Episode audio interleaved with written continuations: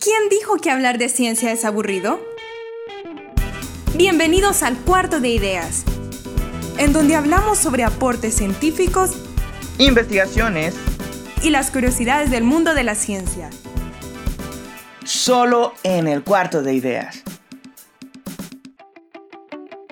Bienvenidos nuevamente a un episodio más de Cuarto de Ideas, donde la ciencia siempre es tema de discusión. Mi nombre es César Figueroa y hoy se encuentra conmigo María Fernanda Archaga, quien estudió psicología y nos va a ayudar a entender un poco más del tema del día de hoy. Les recordamos que pueden seguirnos en Facebook, Twitter y también en Instagram y que nuestros medios de difusión están en Spotify, Anchor y Apple Music. Gracias por la introducción, César. Hola a todos. Hoy nos toca hablar un poco sobre la hipnosis, tema que para mí siempre ha sido muy interesante debido a su uso terapéutico. Sí, porque la hipnosis es un tópico oscuro dentro de la psicología y vamos a analizarla desde un punto de vista objetivo, tratando de entender en qué consiste, cuáles son los fundamentos y qué cosas dentro de la mitología no son lo que creemos. Así es, pero antes de iniciar la discusión quiero aclarar que la psicología es una ciencia un poco conflictiva en términos de que a diferencia de las matemáticas, donde 1 más 1 es 2, en psicología 1 más 1 puede ser igual a 5 dependiendo de quién es el que suma. Te pongo este ejemplo porque sé que a vos te gustan las matemáticas, pero lo que trato de decir es que con la psicología es bien difícil generalizar los aspectos, porque existe la posibilidad de que al hacerlo nos estemos cerrando a posibilidades, a ver cómo la otra persona ha asimilado lo que me rodea. Hago esta aclaración porque aunque vamos a abordar el tema desde un punto de vista objetivo, tenemos que hacerlo con la mente abierta y aceptar que no todo funciona de la misma forma para todas las personas. Bueno, bueno gente que nos está escuchando, María probablemente hace esta aclaración porque María ha de creer que soy una persona prejuiciosa y, y cree probablemente que lo que voy a, voy a decirle es que me hipnotice y que si no funciona le voy a quitar validez a todo lo que estamos hablando. Pero te puedo prometer, María, a vos y a la audiencia, que lo que vamos a hacer en realidad es seguir otro camino. Yo quiero entender tu perspectiva, o sea, porque sos una persona formada en psicología y este es un método que se puede utilizar en este tipo de terapias. Ok, María, ¿me podrías ayudar empezando mencionando qué es y cómo se origina la hipnosis? Sí, bueno, esas dos preguntas pueden ser respondidas de muchas maneras. Sobre el qué es, en realidad es un poco difícil de explicar, pero me voy a apoyar un poco de la etimología, que según esta, la hipnosis viene del griego hipnos, que significa sueño o dormir, y el sufijo osis, que significa impulso o inducción. Entonces, podemos entender que la hipnosis es un sueño inducido. Aunque esto no es de todo cierto, después te explicaré por qué. Y en cuanto a su origen, este se desconoce. No hay registros históricos claros que nos digan, ah, esta fue la primera vez. Sin embargo, lo que sí hay es evidencia de la evolución sobre un concepto similar a lo que conocemos hoy como hipnosis. Entonces te voy a dar unos ejemplos. Los egipcios usaban una técnica con fines médicos llamada la cura del sueño. Y en el año 500 a.C. en Grecia, los sacerdotes griegos practicaban técnicas que eran parecidas en los llamados templos del sueño, también con fines curativos creo que escuché sobre un templo asclepio, eh, también donde utilizaban métodos curativos sobre la naturaleza y eran como de carácter ritual, en donde a los pacientes se les introducía en un túnel llamado el tolo, por lo que creo que era como un método en donde corría un riachuelo y el murmullo hacía que la gente se tranquilizaba y eso lo utilizaban para, para tratar ciertos tipos de patologías y también para calmar a los enfermos. Eh, todo esto me parece súper interesante aunque también quiero agregar que mm, en la Edad Media todos estos métodos que mencionas, María, empezaron a tener como más represión porque mm, el cristianismo era como muy fuerte, entonces se tachaba esto de hechicería y brujería.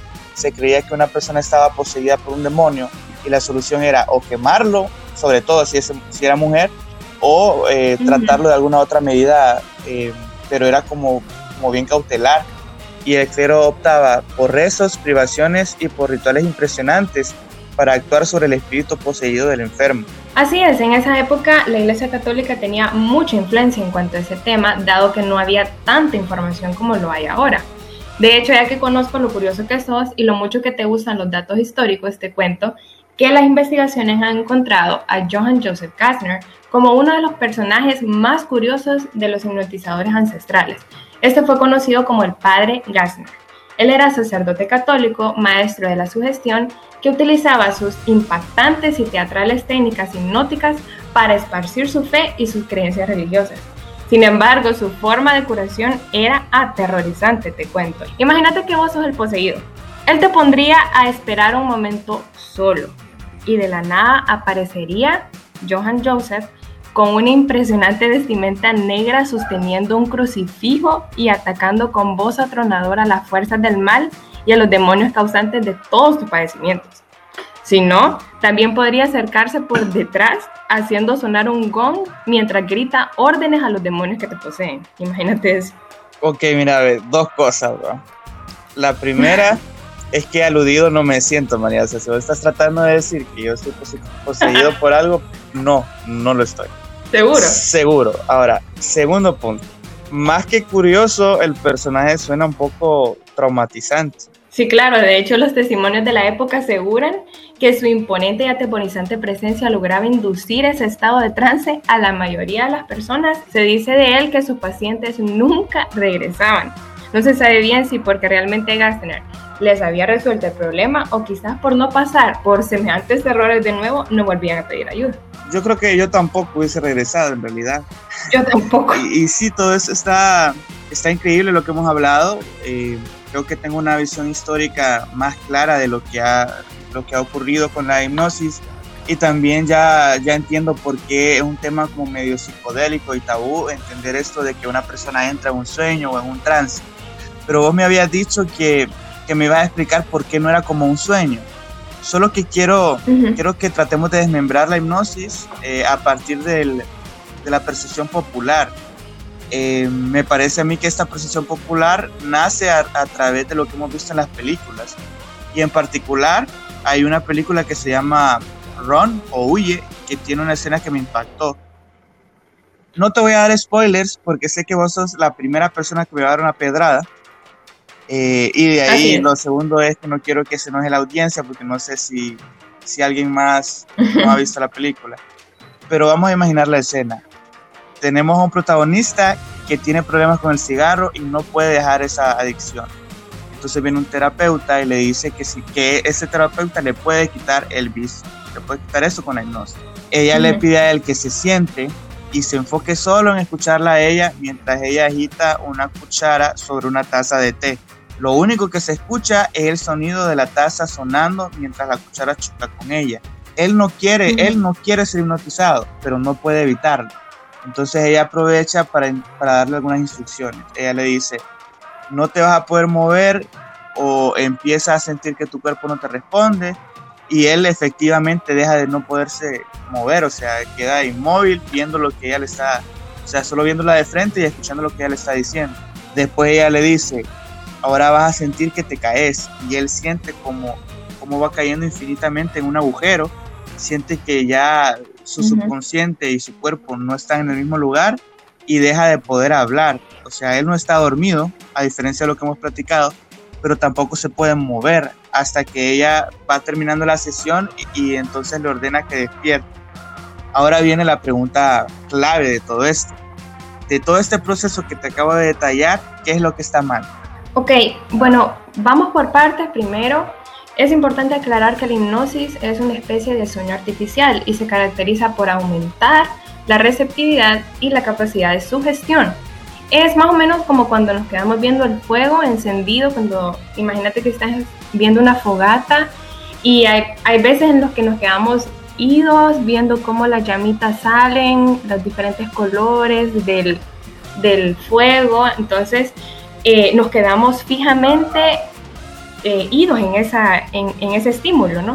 O también el mar, cuando estamos en la playa viendo el mar, como las olas golpean las piedras y vienen y van, o cuando estamos en el cine, estamos viendo una película y nos olvidamos del ruido de las palomitas, de hecho cuando estamos comiendo las palomitas ni siquiera nos damos cuenta cuando ya se acabaron, de la conversación de las otras personas, del, sonido del aire acondicionado. ¿Por qué? Porque la atención se centra en la película. ¿Qué quiero decir con esto? Que lo mismo pasa al estar en un estado hipnótico, porque se produce una atención en dos partes. La primera, la atención consciente, que sabe y siente dónde está, o sea, la, persona sabe que está en, un sillón, que está con el terapeuta, que estoy en una sesión, y la parte inconsciente que está sumamente concentrada en la experiencia que el terapeuta le está narrando, es decir, las palabras del terapeuta. Entendido esto, la hipnosis tiene tres fases, la inicial o de preparación, la segunda de sugestión y la tercera en la que finalmente el paciente sale del estado hipnótico. ¿Te gustaría que la discutiéramos con más detalle? Por favor, creo que estoy entendiendo, sí, pero tengo algunas dudas. Entonces, por favor. Ok. Hablemos primero sobre la primera fase, que es la fase de preparación. Esta es una fase de relajación profunda. Se usan varias técnicas, las cuales también inducen al estado hipnótico a través del conteo hacia atrás, la escalada de la montaña o el acceder a un lugar imaginario donde nada malo le pueda suceder al paciente. Es como cuando te dicen, piensa en tu lugar feliz. Así es, exactamente. La siguiente fase, ¿entendiste la primera fase? Sí, sí, sí. Ok, la siguiente fase es la fase de sugestión. Es cuando se le da al paciente una serie de indicaciones sencillas y directas y de fácil cumplimiento que serán tenidas en cuenta cuando surja la situación de problema que se está tratando. Y por último está la fase de finalización, que es cuando se saca al paciente del estado hipnótico utilizando el procedimiento de inducción en sentido contrario. El, el procedimiento de inducción es la primera fase. Entonces, si contamos hacia atrás, para entrar al estado hipnótico, entonces para sacarlo cuento hacia adelante. Si subí la montaña, entonces ahora bajo la montaña. Si entré a mi lugar feliz, entonces ahora salgo de mi lugar feliz o especial. Ok, pero con lo que me has dicho, la película no estaba tan perdida. Parece que sí hay cosas eh, que son, que sí, sí funcionan de esa manera. Sí, técnicamente sí. Lo que me contaste, los pasos, sí los tiene. Entonces, quiero continuar aclarando algunos comentarios que suelen surgir con respecto a este tema. Uno de ellos es que la persona puede entrar a un estado de hipnosis solamente si quiere hacerlo. Y de hecho, una vez en el estado, puede despertarse cuando desee o cuando algo no le agrade. Es decir, que no está sujeto al hipnotizador. Por otro lado, la hipnosis no es mala ni peligrosa como la gente suele pensar. Todo se trata de sugestión, como lo habíamos hablado anteriormente. Y debo aclarar que no todas las personas son sugestionables, por que el terapeuta deberá hacer algún tipo de prueba para saber si la persona puede o no entrar en hipnosis. De igual forma, cuando se está hipnotizado, no es que estamos en un sueño profundo. Por, por el contrario, el paciente debe estar alerta, manteniendo la atención en lo que el hipnotizador va sugiriendo. ¿Por qué? Porque si la persona se queda dormida, es imposible mantener la atención y entonces el psicólogo deja de tener influencia. Entonces el paciente necesita colaborar con el terapeuta para que el proceso de hipnosis sea... Ok, entonces básicamente la hipnosis es como un proceso en donde se trata de, de hacer que la persona se concentre en algún tópico en específico para que piense y pueda tratar de recordar algunas cosas que apoyen el proceso de la terapia, tipo Em, que tuvo algún trauma, que, tuvo algo que le incomodó. Entonces, cuando ya está sugestionado, es más fácil concentrarse y regresar a esa etapa de su vida. Sí, así es. Es una herramienta bastante útil para las personas que lo saben usar, para las, los profesionales que saben usar esta herramienta, porque en lugar de afectar, más bien ayuda a la indagación. Ok, okay entonces creo que hemos concluido. María, muchas gracias. Ha sido una excelente invitada.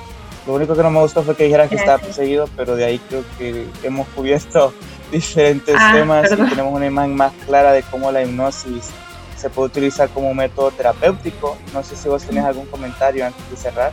Sí, sí. Primero, perdón si te sentiste aludido o te sentiste ofendido por el comentario quiero que sepa la audiencia que somos amigos y no somos enemigos, para que no vayan a pensar cosas que no. Y sí, quiero cerrar un poco diciendo que la hipnosis ayuda mucho y ha ayudado mucho en varias patologías. Cuando digo patologías hablo de enfermedades y trastornos, eh, como ser la ansiedad, depresión, fobias, el tabaquismo, asma, entre otros. Y se aplica como un elemento más del tratamiento. Por tanto, es necesario que dejemos el tabú de esta herramienta y comencemos a investigar un poco más de lo que se trata. Ok, eh, también quiero dar algún comentario para concluir. creo que derivado de la psicología a veces tenemos tenemos la impresión de que alguien solo asiste a terapia cuando tiene alguna, alguna enfermedad grave o algún desorden mental, pero en realidad la terapia se puede utilizar en muchas circunstancias y hoy en día que estamos viviendo una pandemia global, eh, muy probablemente es una oportunidad para tratar de cuidarnos mentalmente, es decir, que si alguien siente ansiedad, si alguien siente algún otro tipo de, malestar, eh, o sea, es recomendable que, que asistamos a terapia y también la terapia se puede utilizar para mejorar hábitos, para desarrollar habilidades nuevas, para conocernos a nosotros mismos mejor. Entonces, este es un camino realmente viable y no, no deberían de sentirse mal o de sentir que solo lo pueden hacer cuando tienen un problema grave. Correcto, César. De hecho, eh, muchas personas acuden al psicólogo para desintoxicarse, para desahogarse de algún día pesado que tuvieron una semana pesada. Y así pueden ir avanzando, ir resolviendo problemas, ir, ir resolviendo cualquier cosa que haya quedado inconclusa, eh, porque recordemos también que la salud mental es tan importante como la salud física y tenemos que cuidarnos para afrontar cualquier situación. Bueno, creo que hemos concluido por hoy. Muchas gracias María por estar aquí con nosotros. Gracias, gracias por invitarme. recuerdo a nuestros oyentes que en nuestra información siempre tenemos la descripción del episodio y también tenemos nuestros links para nuestras redes sociales que son Facebook, Twitter e Instagram. Les agradecemos a todos su continua atención y nos vemos próximamente en un episodio más de Cuarto de Ideas.